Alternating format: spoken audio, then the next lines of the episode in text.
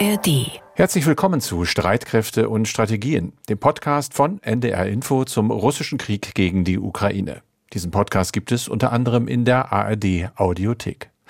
Heute ist Freitag, der 2. Februar. Wir zeichnen diese Folge um 11 Uhr auf. Wir sind Carsten Schmiester in Hamburg und Anna Engelke im ARD Hauptstadtstudio in Berlin. Und wir beide stehen am Ende einer Woche und reden über diese Woche, die zumindest ja mal eine gute Nachricht gebracht hat für den ukrainischen Präsidenten Zelensky, nämlich viel Geld aus Brüssel. Der ungarische Ministerpräsident Orban hatte die Freigabe eines 50 Milliarden EU-Hilfspaketes gefühlt ewig blockiert. Und dann ist er erst beim Sondergipfel am Donnerstag von der Bremse gegangen oder besser gesagt von der Bremse gegangen worden, wohl, nachdem er mit seinen dauernden Querschüssen die anderen Staats- und Regierungschefs ja bis hart an oder sogar über deren Schmerzgrenze hinaus immer wieder genervt hat. Schließlich war die Rede von der Androhung massiven Gegendrucks auf Orban, sollte der weiterhin versuchen, mit immer neuen Vetos und Querschüssen EU-Gelder für sein Land freizupressen. Diese Gelder bleiben jetzt, nach allem, was wir hören, eingefroren, weil es nämlich weiterhin natürlich Bedenken gibt, was Ungarns Rechtsstaatlichkeit angeht. Orbans Niederlage, und es ist eine, ist gleichzeitig ein Sieg, und zwar für die EU, und sie ist vor allem ein Segen für den ukrainischen Präsidenten Zelensky. Thank you so much. Ich bin dankbar für Ihre Entscheidung über die finanzielle Hilfe für unser Volk, für die Ukraine. Die Ukraine wird mit 50 Milliarden Euro für einen Zeitraum von vier Jahren unterstützt. Das ist ein klares Signal dafür, dass die Ukraine und Europa den Widerständen trotzen. Es ist ein weiteres klares Zeichen ihrer starken Einheit und Unterstützung für die Ukraine. Europa sendet heute auch ein Signal über den Atlantik und in die ganze Welt, dass die internationale regelbasierte Weltordnung alle Herausforderungen bestehen wird. Order will withstand all challenges. Man muss eben immer genau hinhören bei Politikern. Er sagt ja ein Signal über den Atlantik und damit meint er bestimmt ein Signal an den bockigen amerikanischen Kongress und vor allem auch an Donald Trump, den möglichen oder auch unmöglichen beiden Nachfolger im Weißen Haus. Denn Zelensky, der muss weiterhin trotz der europäischen Unterstützung jetzt um die amerikanische zittern. Und auch im eigenen Land hatte er wohl schon mehr Unterstützer, selbst wenn ihm viele vor allem seinen Mut zu Beginn des umfassenden russischen Angriffes vor bald zwei Jahren bis heute hoch anrechnen. Präsident Zelensky hat zu Beginn des russischen Angriffs Führungsstärke bewiesen. Ich war selbst in Kiew, als die Russen versuchten, die Stadt einzunehmen. Und es war für mich sehr wichtig, von unserem Präsidenten zu hören, dass auch er da war und nicht an einen sicheren Ort geflogen war. Aber Zelensky ist kein Gott. But uh, Wladimir Zelensky, he is not a god. Das sagt Alexandra Matwitschuk, die vor zwei Jahren erst den alternativen Nobelpreis und dann mit ihrer Menschenrechtsorganisation Zentrum für bürgerliche Freiheiten, CCL abgekürzt, im selben Jahr auch den richtigen, den Friedensnobelpreis bekommen hat. Das mit kein Gott bezieht sie übrigens auf den schwierigen Kampf gegen die Korruption in der Ukraine. Und zwar tut sie das im Gespräch mit Anna. Die beiden haben sich nämlich Anfang der Woche in Hamburg getroffen. Anna erzählt gleich davon. Danach spreche ich mit unserer Ukraine-Korrespondentin Rebecca Barth über die Lage im Land natürlich, aber über viele andere Dinge auch, unter anderem auch über den Machtkampf, den sich Zelensky offenbar mit seinem obersten Soldaten mit General Saluschny gerade liefert und bei dem das ganze Land verlieren könnte. Aber erstmal zu dir, liebe Anna. Ich habe es gesagt, du hast Alexandra Matwitschuk zum Gespräch getroffen. Wir haben sie gerade schon gehört. Warum war sie in Hamburg? Ja, Alexandra Matwitschuk war eingeladen zu einer Veranstaltung der Körperstiftung und die hat eben ihren Sitz in Hamburg und da hat sich dann die Gelegenheit zum Interview ergeben.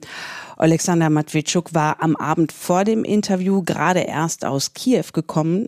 Zunächst dann von Kiew auf dem Landweg nach Moldau und von dort dann weiter per Flieger. Die Ein- und die Ausreise nach Kiew ist ja immer etwas mühsam. Ein Flugzeug kann man ja nicht nehmen. Was für einen Eindruck hat die Frau auf dich gemacht? Also, wenn sie erschöpft war von der Reise und natürlich vor allem von diesen fast zwei Jahren Krieg, dann habe ich ihr das nicht angesehen und angemerkt. Und das mag aber auch daran liegen, wie die 40-Jährige generell aufs Leben schaut, auf ihr Leben schaut.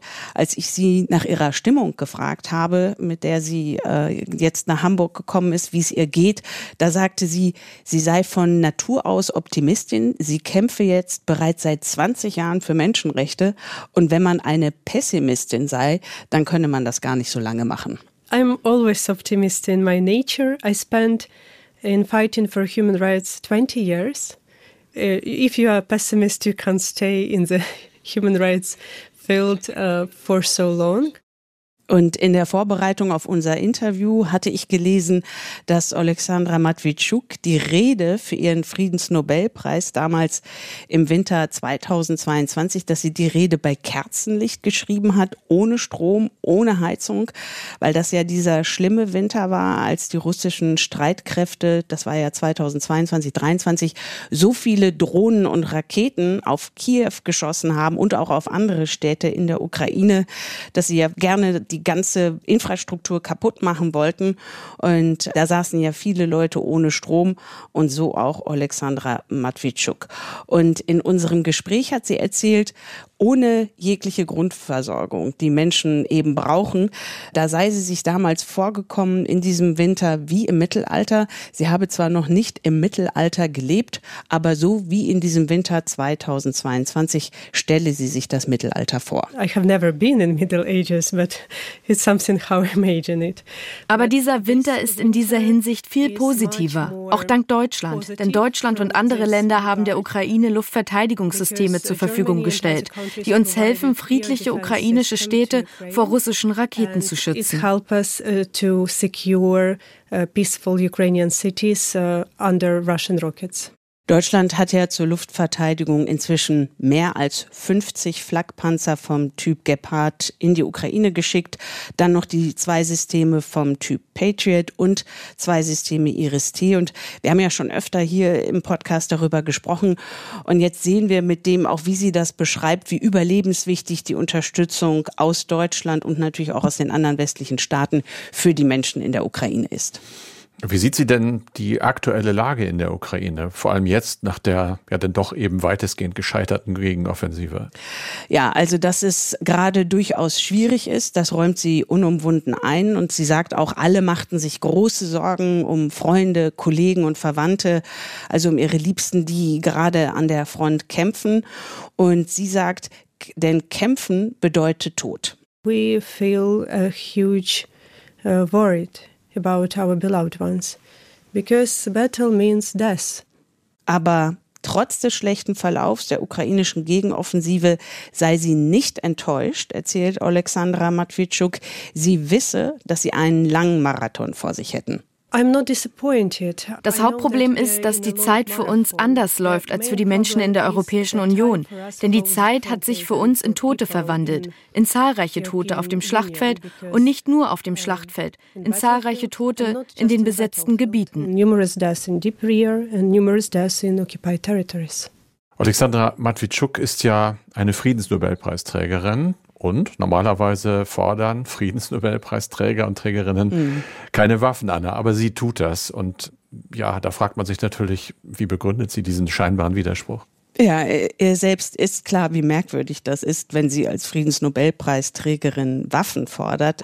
Alexandra Matwitschuk ist studierte Juristin und Menschenrechtsanwältin und normalerweise sind Gesetze ihre Waffen. Also sie weiß, wie das Rechtssystem funktioniert und sie sagt, auch in einer idealen Welt würde sie sich auf geltendes Recht verlassen, also auf das System der UNO und auch des Europarats. Aber in Wirklichkeit befinde ich mich in einer Situation, in der all diese Rechtsinstrumente nicht ausreichen, um die Russen davon abzuhalten, Zivilisten in der Ukraine zu töten, zu vergewaltigen und zu foltern. Deshalb möchte ich daran erinnern, dass wir die Rechtsordnung wiederherstellen müssen, wenn das Gesetz nicht funktioniert, auch mit Gewalt. Mit legitimer Gewalt, wie Alexander Matwitschuk in unserem Gespräch betont hat. Sie sagt, wir haben ein Recht auf Selbstverteidigung und es ist sehr schwierig, unsere Freiheit und unser Volk mit bloßen Händen zu verteidigen. Also brauchen wir auf jeden Fall Waffen. Uh, we have a right to self defense, and it's very difficult to defend our freedom and our people in, with the bare hands. So, for sure, we need weapons. Ja, sie brauchen Waffen, das ist klar. Aber Waffen und Munition ist ja gerade ein Riesenproblem. Jetzt haben die EU-Staats- und Regierungschefs gerade dieses 50 Milliarden Euro Paket freigegeben. Ich habe es anfangs gesagt, aber es gibt ja immer noch ein über 50 Milliarden Dollar großes Paket in den USA, das im Kongress festhängt in Washington. Auch das Geld wird dringend gebraucht für Waffen und Munition. Wie guckt sie auf ja doch unsichere Hilfe aus dem Westen. Ja, also wir haben vor der Einigung in Brüssel am Donnerstag gesprochen, aber insgesamt ist Alexandra Matwitschuk überzeugt, die Ukrainer müssen jetzt kreativ werden, um zu überleben. So formuliert sie das auch. Und unter kreativ versteht sie, an das beschlagnahmte russische Vermögen ranzugehen, das in europäischen Banken eingefroren ist. Das seien mehr als 350 Milliarden Euro. Und ihrer Ansicht nach Danach sei es an der Zeit, Russland bezahlen zu lassen. It's more than 350 billion euros. It's time to make Russia pay. Und in unserem Gespräch hat sich Alexandra Matwitschuk dabei direkt an Deutschland gewandt und sagte, Deutschland könne eine führende Rolle dabei spielen, einen legalen und rechtlich einwandfreien Weg zu finden, wie die Ukraine denn an das eingefrorene russische Vermögen gelangen könnte. Und mit dem Geld könnte die Ukraine dann natürlich auch Waffen kaufen. Allerdings muss ich an der Stelle das noch einschränkend sagen. Bisher ist es unter Experten umstritten, ob das rechtlich möglich ist, dieses eingefrorene russische Vermögen auszufrieren und an die Ukraine zu überweisen. In der EU sind sie da jedenfalls bisher sehr zurückhaltend. Nun spricht Frau Matwitschuk mit dir ja von einem Marathon. Also sie richtet sich offenbar wie viele andere ja auch auf einen längeren bis langen Krieg ein, spricht aber auf der anderen Seite natürlich auch von den vielen Opfern, die dieser Angriffskrieg auch gerade in der Ukraine gekostet hat, vermutlich kosten wird. Es gibt ja immer wieder den Ruf nach Verhandlungen mit Russland. Wie steht hm. sie dazu? Ja, ich habe ihr erzählt, dass hier in Deutschland gar nicht mal so wenige Leute fragen, ob es jetzt nicht an der Zeit wäre, für Verhandlungen eben um weiteres Töten und Sterben zu verhindern. Und dann hat sie mit so einem hörbaren Seufzer geantwortet und gesagt, das Problem sei, Russland brauche keinen Frieden. The problem is that Russia doesn't need peace. Der russische Präsident und die Mehrheit der Russen wollten weiterhin gewaltsam das russische Reich wiederherstellen und dabei nehme Putin keine Rücksicht, sagt sie, müsste er auch nicht, weil er über genügend Menschen, sprich Soldaten für diesen Krieg verfüge. Für uns ist der Tod von Menschen eine Tragödie. Aber lassen Sie mich daran erinnern, für die Sowjetunion und jetzt für das moderne Russland ist Leben die billigste Ressource. Ihnen ist das Leben der eigenen Soldaten und das der Menschen in der Ukraine egal. Putin sendet ja auch immer wieder mal Signale, dass er verhandeln möchte. Jedenfalls sagt er das. Aber daran, an diese Signale, da glaubt Alexandra Matwitschuk nicht. Sie sagt, Putin würde die Signale nur senden, weil er hoffe, dass er damit den Willen bei uns im Westen schmälern könne, die Ukraine zu unterstützen. Und dann sagt sie, wenn er die Signale schickt, das ist das eine, aber parallel dazu greife Putin dann auch weitere Städte und Zivilisten in der Ukraine an. Das haben wir jetzt ja auch im Januar gesehen. Da gab es ja sehr, sehr starke Angriffe auf Zivilisten in der Ukraine. Und Alexandra Matwitschuk sagt, es gibt kein Anzeichen dafür, dass Russland echte Verhandlungen will. There is no sign that Russia wants real negotiation. Und sie versteht auch, dass natürlich Leute auf diesen Krieg mit diesen vielen Toten und Verletzten gucken und sich überlegen, okay, wie macht man das? Welche Lösung könnte es geben? Und dass sie sich dann fragen, ob nicht vielleicht die russische Besetzung von ukrainischem Gebiet gar nicht so schlimm ist, also das kleinere Übel sei. Ich habe zehn Jahre Kriegsverbrechen dokumentiert, seit dieser Krieg begonnen hat. Denn dieser Krieg hat nicht im Februar 2022 begonnen, sondern im Februar 2014. Und ich weiß, dass Besatzung kein Frieden ist. Besatzung ist nur eine andere Form von Krieg. Und sie hat in diesen vergangenen zehn Jahren gesehen, was es für Ukrainer bedeutet, unter russischer Besatzung zu leben. Die Menschen in den besetzten Gebieten hätten keine Möglichkeit, um ihr Leben, ihre Freiheit, ihr Eigentum oder ihre Lieben zu verteidigen, so Matwitschuk. Und Ihrer Ansicht nach sagt sie, Besatzung bedeute Folter, sexuelle Gewalt, Filtrationslager, Verleugnung der eigenen Identität, Zwangsadoption der eigenen Kinder und Massengräber. Occupation means torture, sexual violence, filtration camps, denial of your identity, forcible adoption of your own children and mass graves. Ich habe mit ihr in dem Interview auch noch über das Thema Korruption gesprochen. Das ist ja ein wichtiges, auch wenn es darum geht, inwieweit die Ukraine irgendwann mal Mitglied in der Europäischen Union werden kann. Und kurz zusammengefasst ist da ihre Antwort, sie ist weiterhin optimistisch, dass die Ukraine auch mit Präsident Zelensky an der Spitze auf dem richtigen Weg sei. Und da guckt sie natürlich als Menschenrechtsanwältin ganz genau hin. Das gesamte Interview mit ihr kann man sich anhören. Ein Link zu diesem Interview in Englisch. Diesen Link gibt es bei uns in den Show Notes. Und über die Spannung zwischen dem ukrainischen Präsidenten Zelensky und dem Oberbefehlshaber General Saluzhny habe ich nicht mit ihr gesprochen, aber dafür hast du ja, Carsten, jetzt eine exzellente Gesprächspartnerin. Ich bin jetzt zusammen mit Rebecca Barth, unserer Korrespondentin im Studio Kiew, die schon oft in diesem Podcast aufgetreten ist. Rebecca, hallo. Hallo, schön wieder bei euch zu sein. ja, wir freuen uns auch. Wir freuen uns, dass du heil wieder in Kiew bist. Ich habe mitgekriegt, du bist gerade erst wiedergekommen von einer Recherchereise. Das ist ja immer für Korrespondenten so das Beste und gleichzeitig sicher auch das Anstrengendste, was einem passieren kann. Der direkte Einblick, wie tickt dieses Land. Sag mal kurz, wo warst du und was war so der Grund für diese Reise? Ich war in den letzten Tagen in der Region Kharkiv unterwegs, genauer gesagt äh, bei Kupiansk, eine Stadt, ja, relativ nah an der Front dran, auf die auch die russischen Truppen gerade sehr viel Druck ausüben. Die Stadt war einmal besetzt, wurde dann zurückerobert und jetzt haben da tatsächlich sehr, sehr viele Menschen Angst, dass die Stadt wieder unter russischer Besatzung geraten könnte.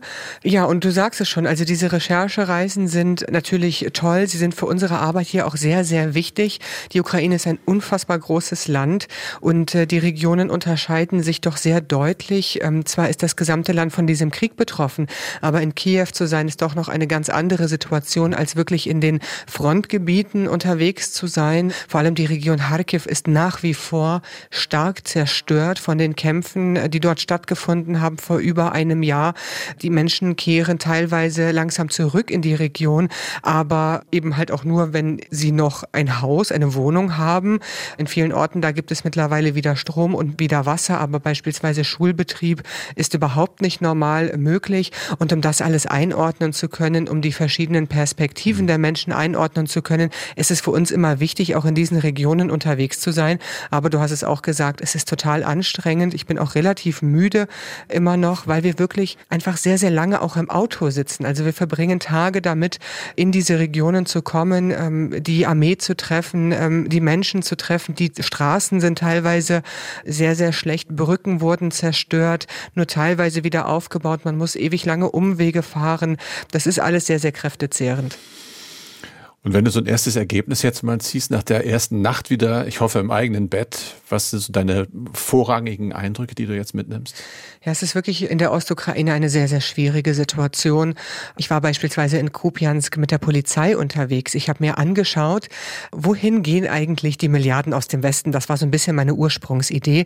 Es ist ja jetzt gerade das 50 Milliarden Euro Paket äh, in der EU beschlossen worden. Das ist sehr, sehr wichtig für die Ukraine, weil damit eben der Staat sozusagen aufrechterhalten wird und Menschen wie die Polizisten dort in Kupiansk finanziert werden. Nur deswegen hat die Ukraine die Möglichkeit, äh, die gesamten eigenen Staatseinnahmen in die Verteidigung, in die Armee zu stecken. Und ich wollte mir einfach mal anschauen, was machen die denn da? Und deren alltägliche Arbeit ist neben normaler Strafverfolgung, das machen die auch tatsächlich noch, also Papierarbeit, viel auch humanitäre Hilfe. Also sie erfahren in die Dörfer, die in der Nähe dieser Stadt liegen, schauen, wie geht es den Menschen dort? Möchte jemand evakuiert werden? Braucht jemand Nahrung? Braucht jemand Hygieneartikel? Viele ältere Menschen bleiben eben dort. Ähm, sie wollen nicht weg. Und da sagte der Polizist Andri, hieß er, den ich begleiten durfte, es geht hier um jedes Leben. Jedes Leben ist wertvoll und deswegen mache ich meine Arbeit und deswegen bleibe ich hier. Und das Interessante an dieser Polizei ist, dass die ja auch die Besatzung erlebt haben. Und ein Kollege von ihm erzählte dann, wie viele seiner ehemaligen Kollegen übergelaufen sind tatsächlich zur russischen Seite und dann angefangen haben, ihre Kollegen zu verraten. Denn Leute, die für den ukrainischen Staat arbeiten, sind unter russischer Besatzung sehr stark gefährdet. Und äh, die wussten natürlich, wo leben ihre Kollegen, wie heißen die, wer sind die Verwandten, wo treiben die sich sozusagen rum. Und der Kollege erzählte mir dann, dass er drei Monate unter russischer Besatzung gelebt hat, nicht nur überlebt hat, sondern auch noch Informationen für die ukrainische Seite gesammelt hat und dann irgendwann fliehen musste. Und dann ist er durch Russland, er hat sich in zivile Klamotten geschmissen, hat Glück gehabt an der Grenzkontrolle, so beschrieb er das, dass er da nicht dem FSB in die Arme gelaufen ist, durch Russland geflohen, in die EU, sozusagen durch Europa und dann in den Westen der Ukraine wieder eingereist und ist jetzt wieder in Kupiansk und versucht dort wieder seiner Arbeit nachzugehen.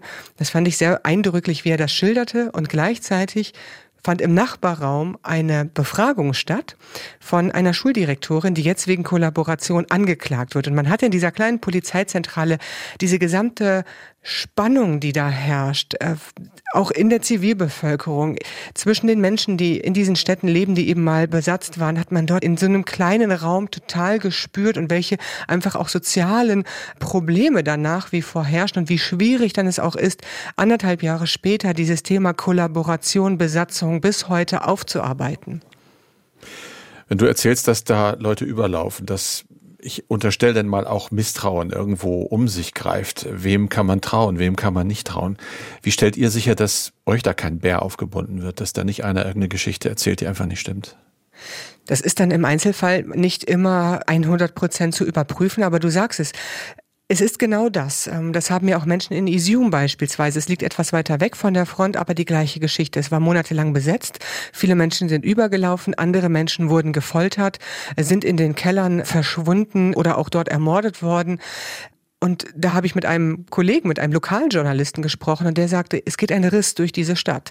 Es ist ein großes Misstrauen zwischen denjenigen, die während der Besatzung hier geblieben sind und denjenigen, die dann zurückgekommen sind. Und ich kann den Menschen, die hier geblieben sind, nicht vertrauen.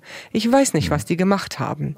Und ich habe dann tatsächlich einen Mann getroffen, der war während der Besatzung in der Stadt und hat dort für die Post gearbeitet und auch für die russische Post. Das heißt, er hat mit den russischen Besatzungsbehörden zusammengearbeitet und er sagte, er hat das so abgewiegelt. Er sagte, nein, nein, also es, wir mussten ja irgendwie überleben. Ich musste Geld verdienen, mir wurde dieser Job angeboten und hier, also jetzt in, in meinem direkten Umfeld, in, in meiner Nachbarschaft, also nee, ich merke nichts von diesem Misstrauen. Tja, ist das jetzt seine Ansicht, so wie er das empfindet? Das kann ich natürlich mhm. nicht, nicht bis zuletzt irgendwie nachverfolgen, aber ich lasse es einfach auch mal so stehen und fand es einen sehr interessanten Einblick. Du kriegst wahrscheinlich ja irgendwann auch ein Gefühl, oder? Du bist ja lange schon in dem Land, kennst die Menschen. Man hat ja ein Bauchgefühl und sagt, da ist jetzt möglicherweise irgendwas nicht ganz in Ordnung. Oder umgekehrt, da schüttet gerade jemand mir gegenüber das Herz aus. Ah? Genau, man merkt das manchmal an der Sprache. Also diese Person zum Beispiel hat schon versucht, sich sozusagen politisch korrekt auszudrücken. Also er sprach über die Russen beispielsweise als, das sind ja jetzt unsere Feinde. Aber das allererste, was er sagte, ist, das sind ja eigentlich unsere Brüder, unsere slawischen Brüder. Das ist etwas, was ganz, ganz viele Menschen seit zwei Jahren in der Ukraine nicht mehr sagen. Und wenn mit einer anderen Intention, sie sagen dann eher sowas wie, ja, ja, und ihr nennt euch Brüder, aber was tut ihr uns denn hier eigentlich an? Und da dachte ich schon, hm, da schwamm schon etwas mit von Relativierung. Oder er ähm, hat einen Vergleich zu den Nationalsozialisten gezogen, die auch Isium im Zweiten Weltkrieg mal besetzt haben. Und er sagte, ja, meine Oma hat die deutschen Truppen hier vor Ort getroffen und das sind nicht alle schlechte Menschen gewesen. Die haben hier Schokolade an die Kinder verteilt. Die sind nicht alle schlecht. Er hat das sozusagen auf die einzelnen äh, mhm. Personen runtergebrochen und sagte, auch die Russen sind nicht alle schlecht aber hat eben das Gesamtbild, die systematische Zerstörung der ukrainischen Kultur, die eben einhergeht mit einer, mit einer unfassbaren Brutalität, die ausgeübt wird gegen die Menschen, die eben, ich sag mal in Anführungsstrichen, pro-ukrainisch sind. Also Menschen, die einfach in, im ukrainischen Staat leben möchten und auch ukrainisch sprechen möchten und äh, freie Medien lesen möchten, die alle sind ja unter größter Gefahr in den besetzten Gebieten. Und da sagt er, nein, also davon habe ich nichts mitbekommen. Ich habe das dann nachher gehört, dass das in einigen Regionen in der Stadt so war, dass da Leute verschwunden sind, aber ich habe davon nichts mitbekommen. Äh, hier haben sich die Russen ganz nett verhalten. Gucken wir mal weiter. Gespaltene Gesellschaft sagst du. Ich lasse jetzt mal die Lage, weil wir uns gerade so angerichtet unterhalten, ein bisschen beiseite. Es passiert ja an der Front nicht so schrecklich viel. Also es passiert Schreckliches, aber nicht äh, im militärischen Sinne gibt es keine großen Bewegungen. Gerade wird der Bericht hier sehr durch die Medien getrieben, dass der ukrainischen Armee oder der einer Spezialeinheit gelungen sein soll, eine Korvette der Russen äh, westlich der Krim zu versenken. Militärische Erfolge auf der einen Seite und dann diese Geschichte, die hier gerade und auch im Westen, glaube ich, überall groß beobachtet wird, ein mutmaßlicher, sage ich mal, Machtkampf zwischen Präsident Zelensky und dem Oberkommandierenden der Streitkräfte Salushny mit der angeblich bevorstehenden Entlassung letzteren, also von Salushny. A, was hörst du darüber in Kiew? Und B, was sagen eigentlich die Leute dazu? Und vor allen Dingen auch die Soldaten, deren oberster Chef ja wackelt auf jeden Fall. Ja, also das ist auch hier ein großes Thema, äh, schon seit einigen Monaten. Es ist jetzt nicht die erste Runde im ja, Konflikt zwischen den beiden die Soldaten, die ich da an der Front getroffen habe, die haben ja mit dem Kopf geschüttelt und sagten sowas in die Richtung wie, also das kann es doch jetzt nicht sein. Wir haben wirklich größere Probleme. Rauft euch zusammen. So ein bisschen war die der Tenor von denen. Ähm, die sagten also, es ist wirklich wichtig, dass wir jetzt unsere Einheit bewahren, dass hier politische Spiele getrieben werden, entweder auch in westlichen Partnerländern mit uns oder in unserer eigenen politischen oder militärischen Führung. Das brauchen wir nicht. Das schwächt uns. Davor haben tatsächlich tatsächlich viele Menschen Angst, dass dieser Konflikt das Land noch zusätzlich schwächen könnte. Und auf der Straße hier wird viel diskutiert. Naja, würde eine Absetzung denn tatsächlich überhaupt die praktischen Probleme, die die ukrainische Armee hat, lösen? Da sind sich viele Menschen unsicher und gleichzeitig hat man hier schon den Eindruck, also Salushny ist auf jeden Fall angezählt. Viele gehen davon aus, dass er früher oder später entlassen wird. Aber ob das jetzt innerhalb von einer Woche oder in sechs Monaten ist, das ähm, kann niemand so richtig äh, sagen. Und es scheint auch so zu sein, als würde er selber nicht mehr allzu viel dafür tun, den Konflikt zu be besänftigen, sage ich mal. Er hat jetzt vor kurzem bei CNN wieder ein Essay veröffentlicht, das an sich eine ich glaube, im Inhalt doch richtige Analyse der Lage ist. Das mhm. Problem ist, dass ähnlich wie bei dem Economist-Artikel äh, vor einigen Monaten diese Veröffentlichungen nicht abgesprochen sind mit dem Präsidenten. Und wir wissen bei der Geschichte mit dem Economist, dass es den Präsidenten doch sehr verärgert hat. Man muss vielleicht ganz kurz nochmal sagen, da ging es ja darum, dass er vor einem Stillstand an den Fronten gewarnt hat, dass er durchaus auch sagt, es droht ein längerer Krieg. Jetzt bei CNN sagt er auch, wir haben Mangel an Munition, wir müssen uns auf mangelnde oder auf zurückgehende Unterstützung im Westen einstellen. Alles Dinge, die nicht gerade Stärke nach außen äh, signalisieren. Ich glaube, das ist so der Kern, was Zelensky daran aufregt, ne? weil er sagt, wir sind im Kampf, wir müssen doch sagen, dass wir gewinnen und dass wir die Stärkste sind und auf keinen Fall Schwäche zeigen. Ist das richtig zusammengefasst? Ich habe den Eindruck, dass man, wenn wir uns die politische Führung anschauen, sehr viel Angst davor hat, dass wenn die Nachrichten negativ werden sozusagen, dass der Westen einknickt. Also man, platt gesagt, man setzt nicht auf Loser. Ja.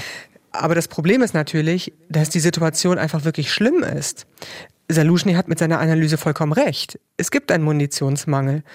Äh, sie sind weniger Menschen. Die Russen rücken langsam vor. Und auch wenn ich mit Militäranalysten spreche, dann sagen die, es bewegt sich zwar an der Front in den letzten Wochen sehr, oder Monaten sehr, sehr wenig. Aber das Problem bei einem Abnutzungskrieg ist eben, dass sich über Monate ein Druck aufbaut und dann kann es sein, dass ganz plötzlich die Front trotzdem kollabiert und dann kann es sehr, sehr schnell gehen. Das ist in der Historie schon mal vorgekommen, mehrmals. Deswegen, also die Situation an der Front ist wirklich, wirklich schwierig. Das haben auch die Soldaten ähm, mir dort erzählt. Sie können sich kaum wehren, weil sie weniger Artillerie haben. Die Truppen sind müde. Die müssen unbedingt, unbedingt Tausende von äh, Menschen mobilisieren. Die Ukraine ist aber immer noch sehr, sehr abhängig von westlichen Waffenlieferungen, Finanzhilfen, die immer verzögerter und im geringeren Ausmaße kommen. Das merkt man hier vor Ort. Und die Ukraine hat ganz wenig Handlungsmöglichkeiten. Das, was Salushny vorschlägt, da auf Drohnen unter anderem und, und andere moderne Technik zu setzen, ist ja eine Idee mit diesem Problem, was man eben offensichtlich hat, klarzukommen. Und das haben wir jetzt vor wenigen äh, Tagen auch äh, schon gesehen, wo ein Schwarm von FPV-Drohnen elf russische Panzer und gepanzerte Fahrzeuge ausschalten konnte, ohne den Einsatz von Artillerie. Ich habe den Eindruck, er hat eine gewisse Idee, wie man mit diesem Krieg umzugehen hat. Aber die Frage ist, muss er das so in der Öffentlichkeit austragen? Ist das wirklich der richtige Ansatz und das, was dieses Land gerade braucht? Und da sagen auch viele Menschen hier in der Ukraine, naja, vielleicht besser nicht. Normalerweise würde man ja sagen, fürs Mutmachen ist der Politiker zuständig, Zelensky, und fürs Siegen der Soldat, oder? Also wenn man mit den Soldaten oder auch mit den Angehörigen spricht, diese ständigen Durchhalteparolen, die kann halt auch niemand mehr hören, weil die Situation ist einfach schlecht. Mhm. Sie ist einfach schlecht und es müssen jetzt wirklich auch schwierige Entscheidungen getroffen werden. Und da zeigt das Militär ganz gerne auf den Präsidenten und sagt, oder auch allgemein auf die Politik, ihr müsst jetzt Gesetze erlassen, zum Beispiel äh, mit der Mobilisierung. Aber das Problem ist eigentlich, dass auch alles ein bisschen zusammenhängt. Die Politik sagt zum Militär, ihr müsst planen. Das Militär sagt, naja, ihr müsst aber die gesetzliche Grundlage schaffen. Und alle sind aber wiederum abhängig von den westlichen Lieferungen. Also wer soll wie planen, wenn man nicht weiß, mit wie viel Geld man rechnen kann, mit wie viel Waffen man rechnen kann. So eine Mobilisierung ist teuer. Gleichzeitig hat die Ukraine immer mehr Tote und Verletzte und damit, wenn ich es jetzt zynisch ausdrücke, weniger Steuerzahler. Ja, das ist eben ein Faktor. Und das ist eine ganz, ganz schwierige Situation, wo ich glaube, dass man nicht einfach den einen Schuldigen finden kann. Aber es ist keinem damit geholfen, ja, gegenseitig mit dem Finger aufeinander zu zeigen. Und genauso im Westen, wenn da jetzt ein, ein Minsk III, wie äh, jüngst von Heusgen ins Gespräch gebracht wird, kann man sich hier in der Ukraine nur an den Kopf fassen. Denn das zeigt doch, dass offenbar viele Politiker im Westen doch den Ernst der Lage nicht erkannt haben. Denn das, was wir jetzt gerade sehen, den Munitionsmangel, der so gravierend ist, ist ja eine Folge von den Fehlern, die vor über einem Jahr gemacht wurden. Das heißt, es ist absehbar und das bedeutet, dass die Situation auch in Kürze nicht besser wird. Man muss sich darauf einrichten, dass die Lage erst einmal schlimmer wird und dass die Nachrichten auch schlimmer werden. Und wenn man damit als Politiker nicht umgehen kann und deswegen die ukrainische Führung Angst hat, schlechte Nachrichten zu verbreiten, dann ist es der Lage nicht angemessen. Man muss ja, man, man muss eben auf die Lage reagieren, so wie sie ist, sonst ist man einfach nicht handlungsfähig.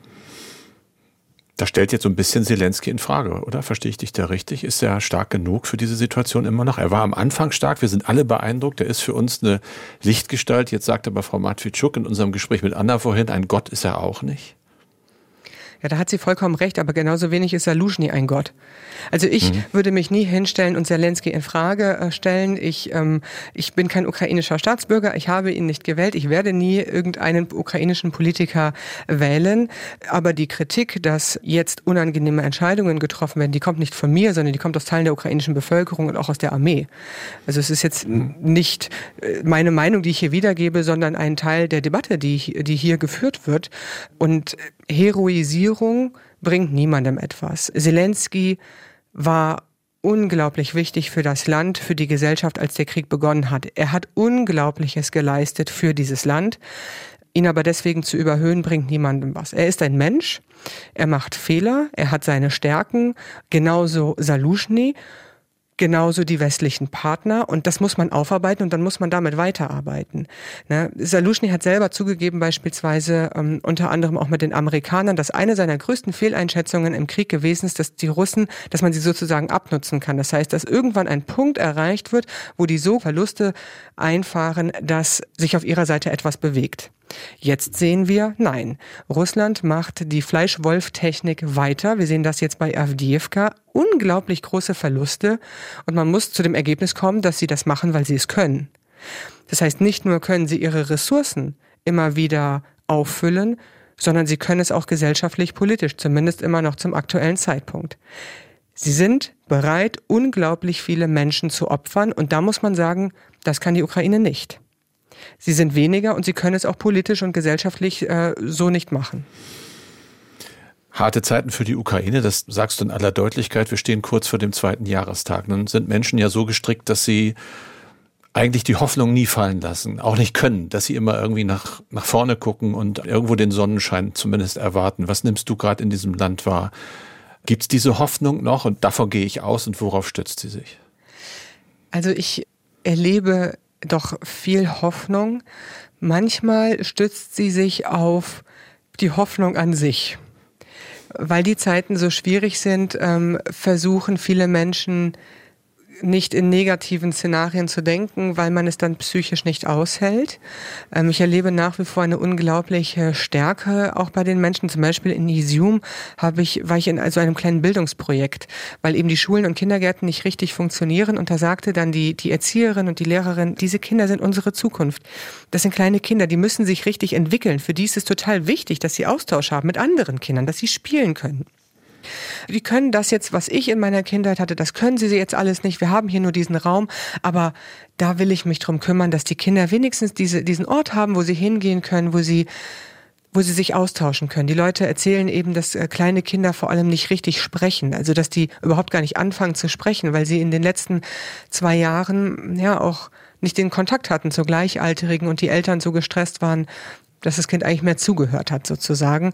Ich fand das sehr beeindruckend in dieser nach wie vor schwer zerstörten Stadt, die so viele Probleme hat, ständig Luftalarm, dass dann Menschen hingehen und so im Kleinen sagen, also das ist mir wichtig und da möchte ich mich für, für engagieren und ähm, das ist unsere Zukunft und, und da lasse ich nicht locker. Oder ich habe eine, eine Gynäkologin besucht, die für viele schwangere Frauen in der Region die einzige Gynäkologin ist wo die hingehen können. Und die sagt, nein, also ich gehe hier nicht weg, das ist meine Heimat und es ist wichtig, dass die Menschen eben mich halt haben und hier untersucht werden können.